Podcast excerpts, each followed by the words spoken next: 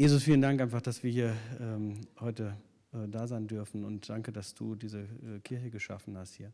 Und ich möchte dich einfach bitten, dass du unsere, unsere Herzen öffnest und ähm, offen für dich und was du uns sagen willst und dass du uns, uns, also uns auch hier die richtigen Worte verleihst. Danke dafür.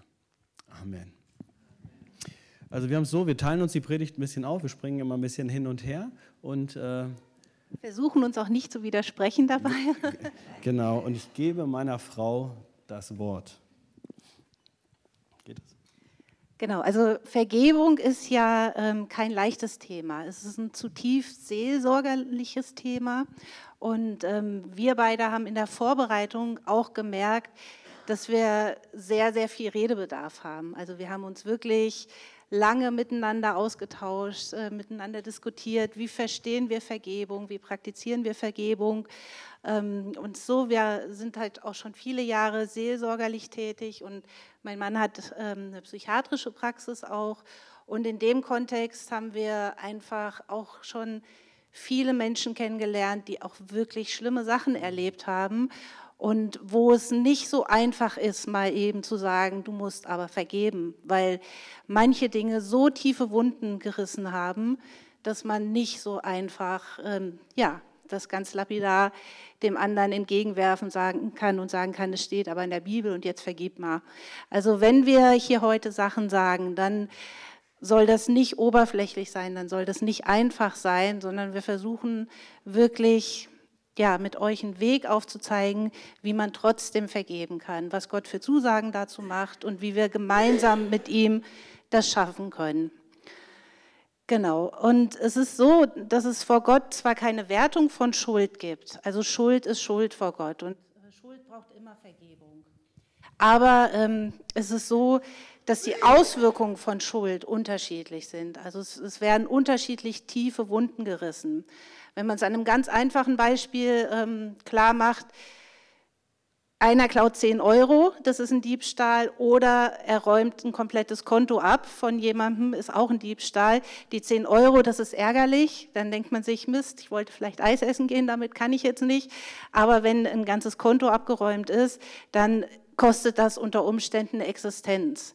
Und das heißt, es ist eigentlich das gleiche Delikt, es ist Schuld, es muss beides vergeben werden, aber es hat äh, beides mal eine ganz, ganz andere Auswirkung im Leben des Betroffenen. Und so ist es eben auch mit den Dingen, die uns widerfahren oder wo wir vielleicht schuldig werden an andere oder andere an uns auch schuldig werden. Und deshalb ist es absolut verständlich, wenn Menschen auch sagen, tut mir leid, ich kann hier nicht vergeben, ich habe so Schlimmes erlebt. Also nochmal, es ist nicht, nicht, es gibt keine einfachen Lösungen oder ja, das ist vollkommen klar, dass es Situationen gibt, die wirklich, wirklich richtig hart sind. Und trotzdem ähm, hat Lotte das ja auch vor zwei Wochen schon ähm, herausgearbeitet, dass es eigentlich keine Alternative zur Vergebung gibt für uns. Und ähm, Lotte, ich glaube, du hast es Königsdisziplin genannt. Also es ist eine Königsdisziplin. Und ich habe heute Morgen ähm, noch ein Zitat von Max Lucado gelesen. Und der sagt sinngemäß, Rache ist das Gesetz des Dschungels, aber Gnade ist das Gesetz des Königreichs. Und da wollen wir jetzt so ein bisschen gucken, was ist denn der Unterschied? Also was, was macht eine Verletzung mit mir? Was löst das für Gefühle aus? Und wie komme ich dahin, dass ich wirklich dann zu Gnade und Vergebung komme? Und wir können nicht ohne Vergebung leben, wenn wir echte, tiefe Beziehungen leben wollen, weil wir früher oder später auf jeden Fall an einen Punkt kommen, wo wir andere verletzen oder verletzt werden. Und das hat Lotte ja auch gesagt, dass ähm, im Grunde genommen, wenn wir lebendig Beziehung leben wollen, dann gehört Vergebung dazu. Es geht nicht anders, weil sonst bleiben wir oberflächlich oder wir gehen auf Rückzug.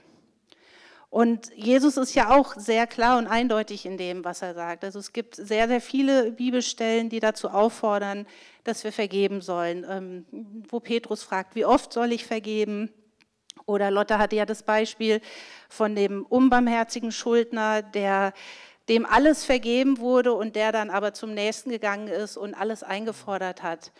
In der Bergpredigt ähm, wird es äh, genauso auch ähm, genannt. Also euer Vater im Himmel wird euch vergeben, wenn ihr den Menschen vergebt, die euch Unrecht getan haben. Und so gibt es einige Bibelstellen.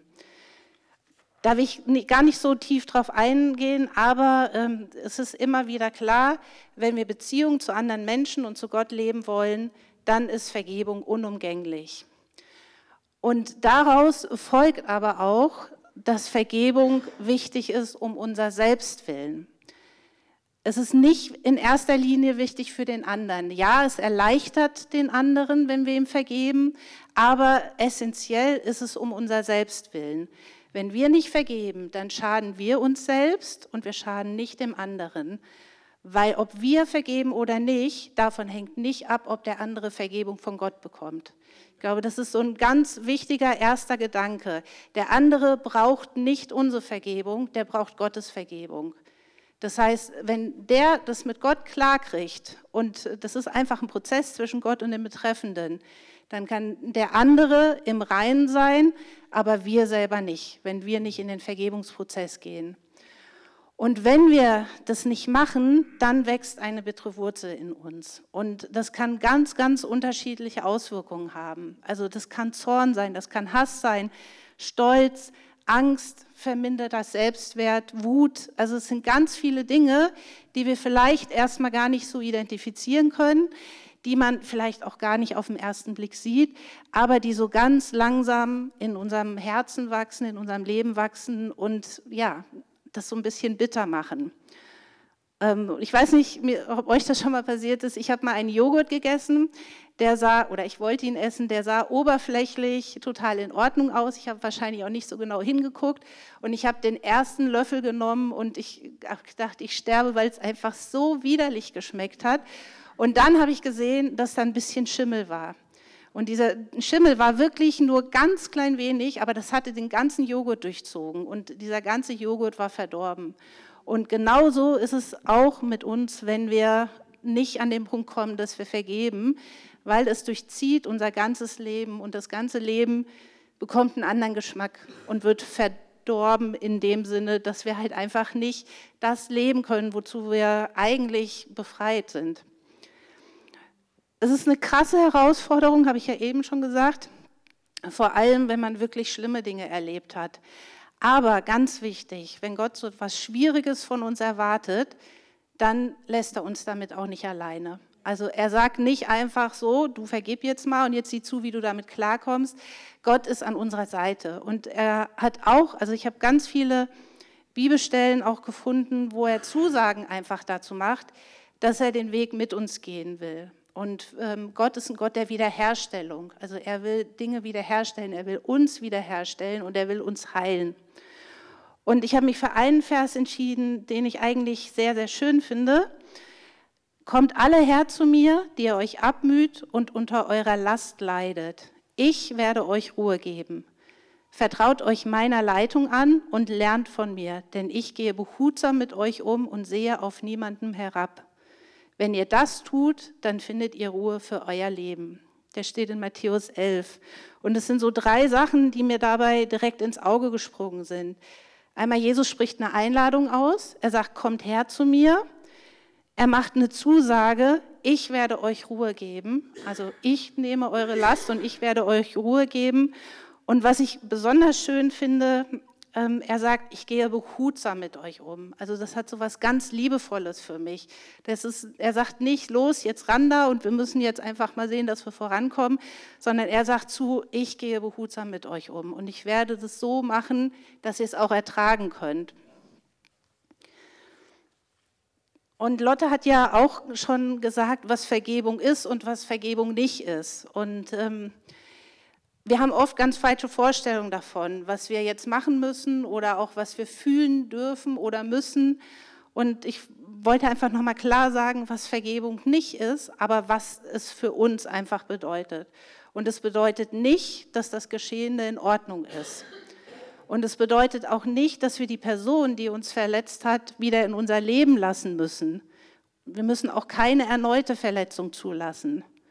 Und es bedeutet auch nicht, dass wir uns auf jeden Fall mit der betreffenden Person aussprechen müssen, weil auch das ist oft einfach nicht möglich. Aber Vergebung bedeutet, dass man sein Recht auf Vergeltung abgibt. Und da sind wir wieder bei dem Punkt, was Max Lucado gesagt hat. Die Rache ist das Gesetz des Dschungels, aber die Gnade ist das Gesetz des Königreichs. Was heißt das konkret und wie machen wir das? Und ähm, mir ist so eigentlich so zwei Sachen bewusst geworden. Wenn wir das wollen, brauchen wir Mut und Vertrauen. Mut ist das Erste. Bevor ich nämlich was abgeben kann, muss ich es mir erst einmal ansehen. Also muss ich wirklich auch den Mut haben, mir die Verletzung anzusehen und auch mir eingestehen, dass eine Wunde entstanden ist. Also nicht, das war ja gar nicht so schlimm oder ähm, das habe ich bestimmt nur falsch verstanden. Es passiert doch jedem Mal, ist jetzt auch egal, ist einfach zu schmerzhaft, auch da drauf zu gucken man möchte manchmal gar nicht drüber nachdenken, weil es einfach so weh tut oder weil man Angst hat. Und da musste ich so an eine Szene aus meiner Kindheit, oder es waren eigentlich viele Szenen aus meiner Kindheit, wenn man mit dem Fahrrad fährt, stürzt und man weiß, man hat jetzt eine Wunde unter der Jeanshose und es ist diese unangenehmen Schürfwunden und man weiß, eigentlich muss ich da jetzt drauf gucken, weil sonst wird die Hose daran festkleben und es wird nur noch schlimmer. Und trotzdem als Kind habe ich mich davor gefürchtet, zu gucken, wie schlimm sieht meine Wunde aus. Ich habe mich auch davor gefürchtet, was dann als Behandlung kommt, weil meine Mutter hatte so schön, das hieß Merphen Orange, das war so ein Desinfektionsmittel, das musste dann immer drauf. Und das ist so einfach dieser Prozess, okay, ich weiß, ich habe mir total wehgetan, aber ich gucke lieber nicht hin, ist das, was man am liebsten dann machen würde und trotzdem geht es nicht anders. Also man muss sich die Wunde angucken. Und das habe ich ja eben schon gesagt, wenn wir das nicht tun, dann wird auf jeden Fall irgendwas Bitteres in uns wachsen. Und ähm, ich habe vorhin ja auch gesagt, es ist eine Wurzel und eine Wurzel ist erstmal nicht sichtbar. Also es wächst was in uns, was wir ja gar nicht sehen können, aber irgendwann kommt aus einer Wurzel auch eine Pflanze. Und dann wird es oberirdisch. Also die Wurzel ist immer unterirdisch. Man merkt es vielleicht gar nicht, man sieht es nicht, aber irgendwann wird es eine Pflanze und dann trägt es Früchte.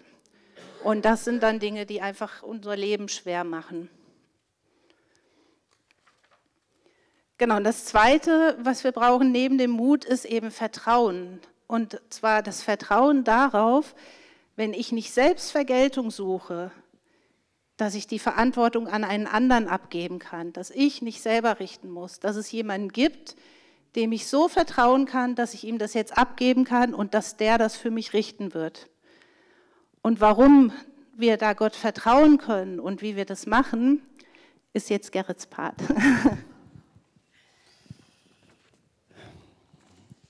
Ja, Vergebung, das ist ja, wenn man das versucht irgendwie zu greifen, ein ganz schwieriger Prozess. Was heißt Vergebung eigentlich? Wie macht man das? Ja, das ist für viele ähm, eine Frage, der wir nachgehen wollen.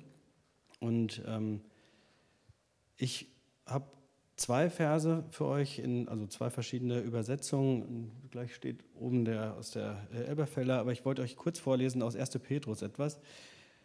Der Satz, der uns helfen kann dabei.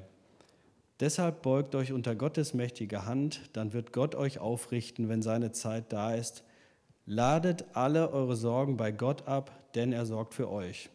In der Elberfeller finde ich es äh, noch ein bisschen griffiger und wörtlicher übersetzt. Er sagt, indem ihr alle eure Sorgen auf ihn werfet, denn er ist besorgt für euch. Und ich will auf dieses Werfen hinaus, denn das ist ein aktiver Prozess, den wir übernehmen können. Und wie das gehen kann, versuche ich euch ein bisschen aufzuzeigen. Also werfen ist eine gute Metapher, denn ähm, irgendwas müssen wir ja in die Hand nehmen und wegschmeißen. Und ähm, Alex hat das gerade schon ein bisschen aufgeführt mit ähm, ansehen. Manche wollen gar nicht die Wunde irgendwie ansehen, ähm, aber wenn man sich diesen Werf, Wirf, Wurfprozess anguckt, dann muss man erstmal was sehen, man muss es wollen anzufassen, man muss es greifen und man muss es wegwerfen und sogar loslassen, um damit es wegkommt. Und diese, diese Schritte schauen wir uns ein Stück weit an. Dazu die Frage, wenn wir zugreifen also als bewusste Entscheidung, Schuld anderer an uns bei Gott wirklich abgeben zu wollen, wollen wir das überhaupt? Das ist eine zentrale Frage, denn ich behaupte, und ich sehe das bei mir auch manchmal, das will man nicht unbedingt immer, denn es gibt ja auch ein bisschen Kraft. Ne? Nee, der kommt nicht davon. Dem will ich das nicht, äh, dass der irgendwie ungeschoren davon kommt. Ne? Und das kann uns ein Stück weit sogar Stärke verleihen, falsche Stärke, wie ich ein Stück finde, denn ähm, das ist auch pathologisch zu sehen. Denn Alex hat es auch schon gesagt, das frisst uns von innen auf. Denn Wut, Zorn, Hass, das, wenn wir das nicht wegkriegen, dann wird das in uns irgendwas machen. Und die Psyche, das ist, ich kann ein bisschen aus eigener Erfahrung reden als Psychiater, äh, ist es so, dass ähm, es verschiedene Mechanismen gibt, erstmal um was loszuwerden. Wenn man bewusst sich was anguckt, dann kann es sein, ähm, dass wir ähm, Abwehrmechanismen unterliegen, die das nicht zulassen wollen. Zum Beispiel, kennen wir alle, verleugnen. Ne? Es gibt eine Nachricht, die kann man nicht glauben, das gibt es nicht. Nee, verleugnen, das kann nicht sein. Reaktionsbildung, wenn jemand, der Chef ist ein, Blödmann, sage ich mal so vorsichtig, und man will aber das nicht zeigen, also was passiert? Man ist super freundlich auf einmal. Ne? Das meint das. Oder rationalisieren, ne? man ist sehr sachlich und versucht sich das zu erklären, damit das nicht so emotional rankommt. Ne? Oder als Sublimation nennt man das, wenn man in die Arbeit flüchtet. Ne? Gibt zu Hause Stress, ach, dann bleibe ich mal lieber drei Stunden länger bei der Arbeit, gibt es auch keinen Stress zu Hause mit der Frau. So, bei uns ist das natürlich nicht so. ähm, aber der häufigste angewandte Abwehrmechanismus, und den kennt ihr vielleicht, ist die Verschiebung. Ja? Verschiebung heißt, es trifft einen anderen, der weniger wichtig ist oder der einfach nicht so gefährlich ist. Beispiel, Ärger mit Freunden, Partner vielleicht, dass dann ähm, nicht der Partner den die Tracht prügelt, also die wörtliche kriegt, sondern die Kinder oder ein anderer oder der Nachbar, der gerade daherläuft. Ne? Oder Ärger mit dem Chef, dann geht es erstmal gleich zu den Untergeordneten äh, und da wird dann Druck gemacht.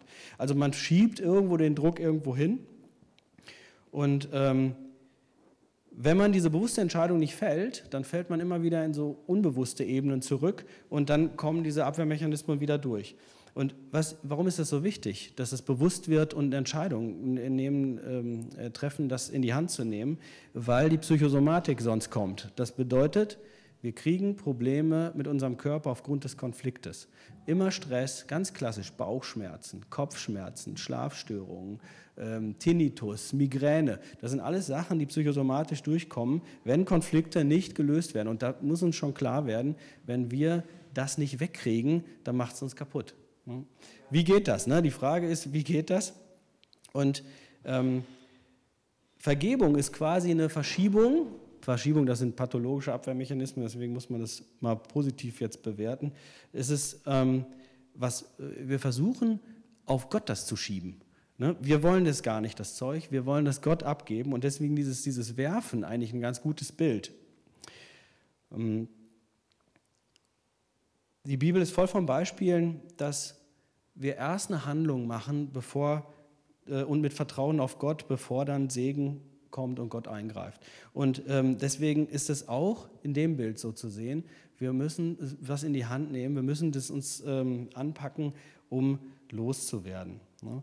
Ähm, Beispiele, äh, Beispiele gibt es ja genug, zum Beispiel Abraham und Isaak oder Mose und die Wunder. Ähm, äh, oder ähm, Jesus, wo er den Blinden auffordert, mit der, wo er so ein bisschen äh, Spucke auf die Augen schmiert, geh, wasch dich und dann ähm, wurde er sehend. Und das heißt, erst Entscheidung und Glaube, dann äh, Gottes Handeln. Und um diese, diese, diese einzelnen Abfolgen nochmal zu verstehen, ähm, angucken haben wir, wir müssen es wollen, greifen zu und dann müssen wir auch einen Adressaten haben, wo es hingeht, weil die Kraft alleine, die macht uns ja nur fertig, wenn wir die nicht wegkriegen. Und dazu müssen wir uns bewusst machen, wer ist der Adressat? Und das sollte ja nicht ein anderer sein oder wir selbst, damit wir kaputt sehen, sondern das ist eben, das ist eben Gott. Und warum ist er der Richtige? Drei Sachen, die uns dazu eingefallen sind. Er ist groß und mächtig, er ist gerecht und er liebt uns über alle Maßen und will das Beste für uns. Deswegen kann, man's, kann, kann man das dahin packen und Gott entgegenwerfen. Deswegen können wir ihm vertrauen. Und Vertrauen ist auch letztlich die Basis. Alex hat es gesagt, ohne Vertrauen geht gar nichts. Ne, wenn man es nur vom Kopf weiß, dann bleibt es ein kognitiver Prozess und wir versuchen vergeben, und, aber lassen es eigentlich gar nicht los. Und deswegen ist es wichtig, diese, diese Schritte durchzugehen. Schauen wir uns die Eigenschaften Gottes an. Erstens hatte ich gesagt, die Größe und Allmacht Gottes. Ähm, wenn wir was, wenn wir vergeben wollen, müssen wir wissen, wie groß Gott ist. Und das ist auch schon mal eine Frage an euch. Wie groß ist denn euer Gott? Klein, irgendwo in der Ecke, Gebet bis zur Zimmerdecke. Und ich habe nur, ähm, ich habe einige Textstellen für euch, die ihr einfach mal auf euch wirken lassen könnt, um mal zu sehen, wie Gott und Jesus in der Bibel beschrieben wird an bestimmten Stellen. Zum Beispiel in der Offenbarung, das finde ich immer ganz toll, wie Jesus da beschrieben wird, weil wir haben so ein bestimmtes Bild, glaube ich, in jeder von uns im Kopf. Und ähm, hier schreibt ja Johannes, äh, Offenbarung 1, an einem Sonntag ergriff mich Gottes Geist. Ich hörte hinter mir eine gewaltige Stimme, durchdringend wie eine Posaune. Durchdringend wie eine Posaune. Ähm, dann ähm, schreib alles auf, was du siehst und sende das Buch an die sieben Gemeinden. Dann kamen die verschiedenen Gemeinden, wo das hin soll. Ich drehte mich um, weil ich sehen wollte, wer zu mir sprach. Da sah ich sieben goldene Leuchter. Mitten zwischen ihnen stand einer, der wie ein Mensch aussah. Er hatte ein langes Gewand und um die Brust trug er einen goldenen Gürtel. Seine Haare waren so hell wie reine Wolle, ja weiß wie Schnee. Das meint das Leuchten. Ne? Also das ist nicht, weil er also alt ist. Ähm, seine Augen leuchteten wie die Flammen eines Feuers. Die Füße glänzten wie glühende Bronze im Schmelzofen und seine Stimme dröhnte wie das Tosen einer mächtigen Brandung. In seiner Hand, in seiner rechten Hand hielt er sieben Sterne und aus seinem Mund kam ein scharfes, doppelschneidiges Schwert. Sein Gesicht leuchtete strahlend hell wie die Sonne. Also das ist, da ist Power hinter. Ne? Das ist nicht der kleine Jesus, der gekreuzigt ist, der für uns ähm, die Schuld auf sich genommen hat. Sicherlich, äh, das ist ein ganz wichtiges Bild. Aber hier geht es mir um diese Größe. Ein anderer Vers aus Jesaja 6. Es war in dem Jahr, als König Usia starb. Da sah ich den Herrn auf einem hohen, gewaltigen Thron sitzen. Der Saum seines Gewandes füllte den ganzen Tempel auf. Der Saum, ne, das ist unten, das sind unten die unteren ein, zwei Prozent von seinem Kleid. Ähm, er war umgeben von mächtigen Engeln, den Seraphim. Jeder von ihnen hatte sechs Flügel. Mit zwei Flügeln bedeckten sie ihr Gesicht, mit zweien ihren Leib und zwei brauchten sie zum Fliegen. Sie riefen einander zu, Heilig, heilig, heilig ist der Herr, der allmächtige Gott. Seine Herrlichkeit erfüllt die ganze Welt. Ihre Stimme ließ die Fundamente des Tempels erbeben und das ganze Heiligtum war voller Rauch. Entsetzt rief ich, ich bin verloren, denn ich bin ein Sünder und gehöre zu einem Volk von Sündern. Mit jedem Wort, das über unsere Lippen kommt, machen wir uns schuldig. Und nun habe ich den Herrn gesehen, den allmächtigen Gott und König. Also es ist eine bildhafte Beschreibung, wie groß Gott ist. Und ich habe mir einen Spaß gemacht und gestern mal überlegt, ähm, wie, was ist denn das für eine Größe, was man da so ansetzen kann, wenn man sich vorstellt, dass der Saum also ein, zwei Zentimeter ist. Und ich habe nachgelesen, dass der erste Tempel von Salomo ungefähr 15 Meter hoch war. Ähm, das ist jetzt nur so ein Rechenexempel. Bei zwei Meter Körpergröße, wenn wir die mal annehmen, wäre Gott zwischen 1000 und 2000 Meter hoch gewesen in diesem Bild. Und wenn man sich das mal vorstellt und wenn man in die Alpen fährt, dann sieht man ja so manche Hügel, die noch nicht 2000 sind unbedingt. Und der, das ist Gott, der über dem Tempel steht. Und das ist ein krasses Bild. Also Größe, Macht Gottes. Zweitens war Gerechtigkeit Gottes. Gott ist gerechtigkeitsliebend. Er hasst Ungerechtigkeit. Er wird Gerechtigkeit schaffen. Und auch hier einige Beispiele im Psalm. Du, Herr, bist ein mächtiger König, weil du die Gerechtigkeit liebst. Hast du uns den Maßstab für gerechtes Handeln gegeben. In ganz Israel sorgtest du für Ordnung und Recht. Das ist Psalm 99. Das sind nur Beispiele. Ne? Psalm 119. Du, Herr, bist ein gerechter Gott und was du beschließt, ist richtig und gut. Römer 12 von, von Paulus geschrieben, vergeltet niemals Unrecht mit neuem Unrecht, verhaltet euch gegenüber allen Menschen vorbildlich, soweit es irgend möglich ist und von euch abhängt, lebt mit allen Menschen in Frieden. Liebe Freunde, verschafft euch nicht selbst Recht, überlasst vielmehr Gott das Urteil, denn er hat ja in der Heiligen Schrift gesagt, es ist meine Sache, Rache zu üben. Ich, der Herr, werde ihnen alles vergelten. Das heißt jetzt nicht, dass er mit dem Schwert alles umnietet, was so im Weg ist, aber das geht mir um das Prinzip. Er übernimmt die Verantwortung für unsere äh, Dinge. Für wir, wenn wir Vergebung in Anspruch nehmen wollen, müssen wir jemanden haben, der mächtig genug ist, das zu können, der uns lieb hat und eben mächtig genug ist, das zu tun. Und das gibt uns die Möglichkeit, das dahin zu schmeißen. Drittens, Gott muss Liebe sein. Das ist, glaube ich, nichts Neues, aber es ist wichtig, das sich zu vergegenwärtigen. Nur wer für uns ist, kann, dem können wir auch vertrauen, etwas abzugeben. Gott liebt uns so sehr, er liebt uns so sehr, dass er selbst für uns bezahlt hat. Also mehr Liebe gibt es nicht, als dass man sich selbst für jemanden opfert, ne? durch Jesus für uns. Ne?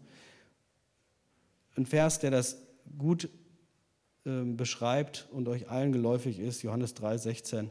Denn Gott hat die Menschen so sehr geliebt, dass er seinen einzigen Sohn für sie hergab. Was für eine Liebe muss das sein? Hm? Und Römer 8, da sagt Paulus noch ergänzend, weder hohes noch tiefes oder sonst irgendwas auf der Welt können uns von der Liebe Gottes trennen, die er uns in Jesus Christus, unserem Herrn, schenkt.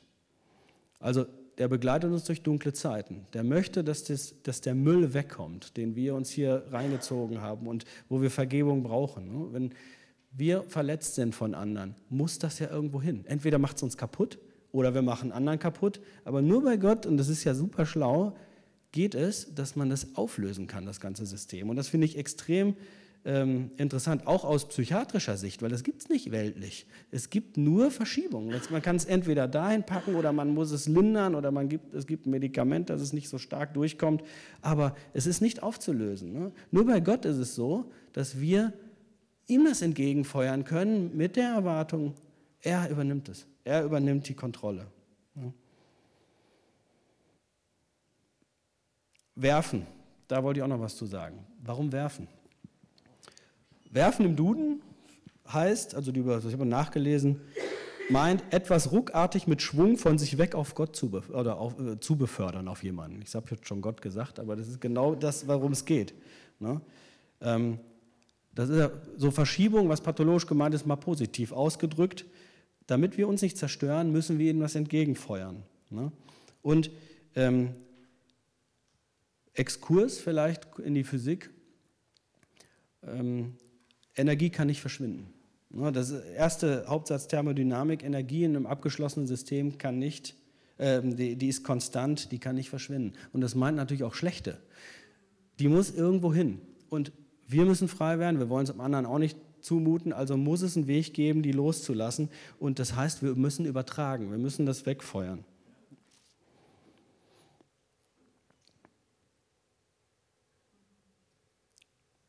Vergebung müssen wir uns noch mal ein bisschen angucken. Was meint das eigentlich wörtlich? Ver, altdeutsches Wort für weg. Vergeben heißt weggeben. Wir wollen das ja abgeben. Ne? Das ist ja das, was, was man am Anfang vielleicht nicht verstanden hat. Ich habe es auch lange nicht verstanden. Ja, ich vergebe dir, ja, ich vergebe dir. Aber das meint ja diesen Prozess, ich will das wegfeuern, damit Gott es übernimmt, damit ich nicht leiden muss, damit ich nicht kaputt dran gehe.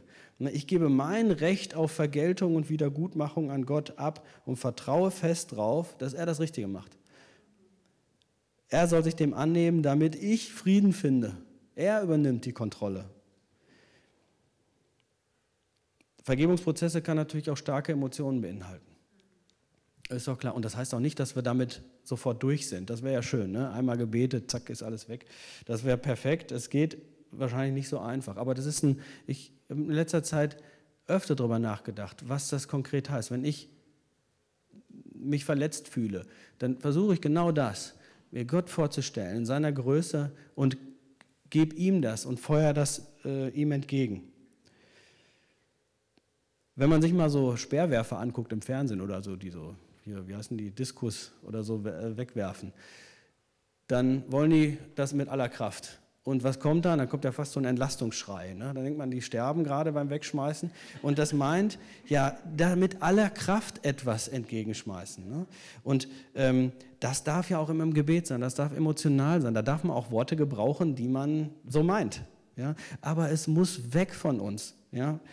Gott gegenüber, ähm, auf Gott zu. Und bildhafte Vorstellungen helfen da. Und das war auch ein schönes Erlebnis, als ich habe ein Jahr lang mal in der Kinder- und Jugendpsychiatrie als Weiterbildungsassistent gearbeitet. Und da war es ganz schön. Traumatisierte Kinder haben eine Technik oder haben Techniken entdeckt, ent, äh, entwickelt, äh, die, nicht, die kommen nicht von uns, die kommen von Kindern, ähm, um das zu entschärfen. Und das versuchen die bildhaft. Da gibt es zum Beispiel, ich weiß nicht, ob ihr das mal gehört habt, Tresortechnik, Reglertechnik, Staubsaugertechnik. Das meint, die stellen sich vor, nee, das Böse, das muss ich jetzt hier weg. Ne? Das schiebe ich jetzt in den Tresor rein, mach die Tür zu und der Tresor geht da hinten in das Zimmer. Auf einmal fühlt sich das nicht mehr so schlimm an. Ne? Das gleiche geht mit dem Staubsauger oder Regler meint, das spielt diese, diese Szene, was auch immer das für böse Sachen gewesen sind, ähm, spielen im Fernsehen und man kann ja den Fernseher wegschieben und dann das Bild ganz klein drehen. Auf einmal funktioniert das. Ne? Und das ist eben hilfreich, wenn wir versuchen, die Szene, die Handlung, die, die, das, was wir fühlen, als Sache zu sehen und wegzuschmeißen Gott gegenüber und äh, also äh, Gott, zu Gott hin. Und dass er dann dann nimmt und wegpackt. Wenn es um unsere Schuld geht, also das ist auch nochmal interessant. Vergebung gibt es ja in verschiedene Richtungen. Ne? Anderen vergeben, ich mich mir selbst. Ja? Ähm, wenn es um unsere Schuld geht, das haben wir schon zur Genüge, glaube ich, praktiziert, wir geben das Jesus ans Kreuz. Ne? Da sehen wir Jesus, also ich zumindest, ich kann das nur von mir aus sagen, aber ich sehe Jesus am Kreuz und weiß, er hat das für mich getan, er ist, er ist gestorben für mich, hat teuer bezahlt, um meine Schuld für immer wegzupacken. Und wenn wir anderen vergeben, finde ich es auch sinnvoll, ein Bild zu haben. Und das ist für mich dann ähm, Gott als, ja, der in seinem Tempel ist, der riesig groß ist, oder Jesus, der Auferstandene, der in der, in der Offenbarung geschildert wird, oder später auch als, als Krieger sogar, ähm, der mächtig genug ist, sowas für uns zu leisten. Also das ist für mich ein Prinzip, was ich hoffe, dass euch das auch ein bisschen hilft. Vergebung ist ein aktiver Prozess. Nehmen, an, entscheiden, das zu tun zu nehmen und Gott entgegenzufeuern, der mächtig ist, der gerecht ist und der uns liebt und der die Verantwortung übernimmt, uns zu helfen und die Kontrolle darüber übernimmt, damit wir nicht kaputt gehen. Und wenn ihr das versucht, könnte es gelingen, dass ihr dieses verschiebt, fair auf Gott schiebt.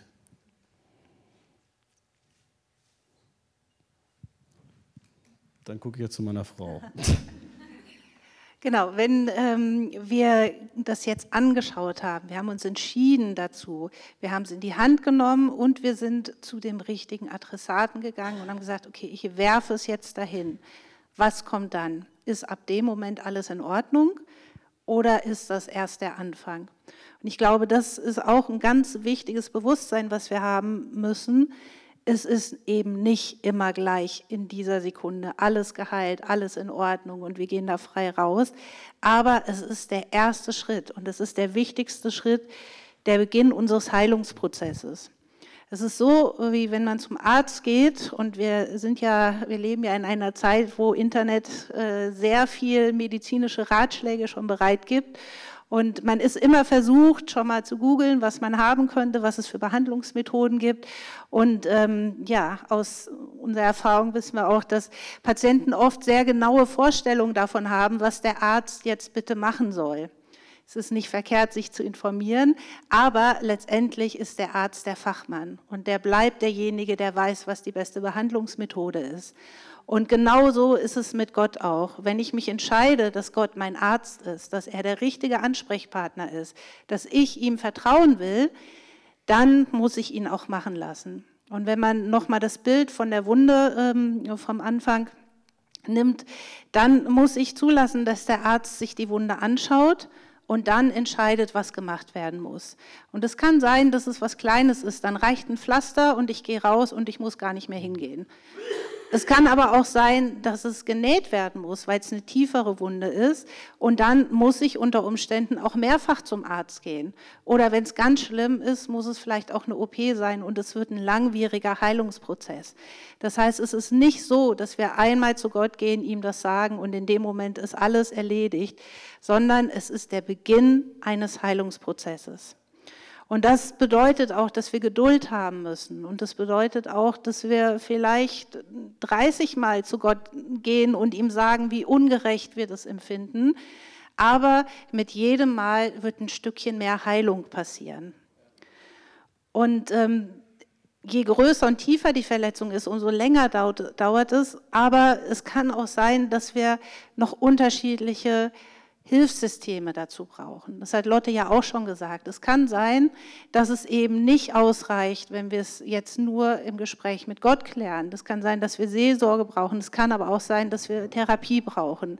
Und das ist ganz wichtig, dass man dann einfach auch ähm, den Mut hat und zu sagen, zu sagen, okay, hier komme ich jetzt nicht weiter. Ich muss mir zusätzlich noch Hilfe in Anspruch nehmen.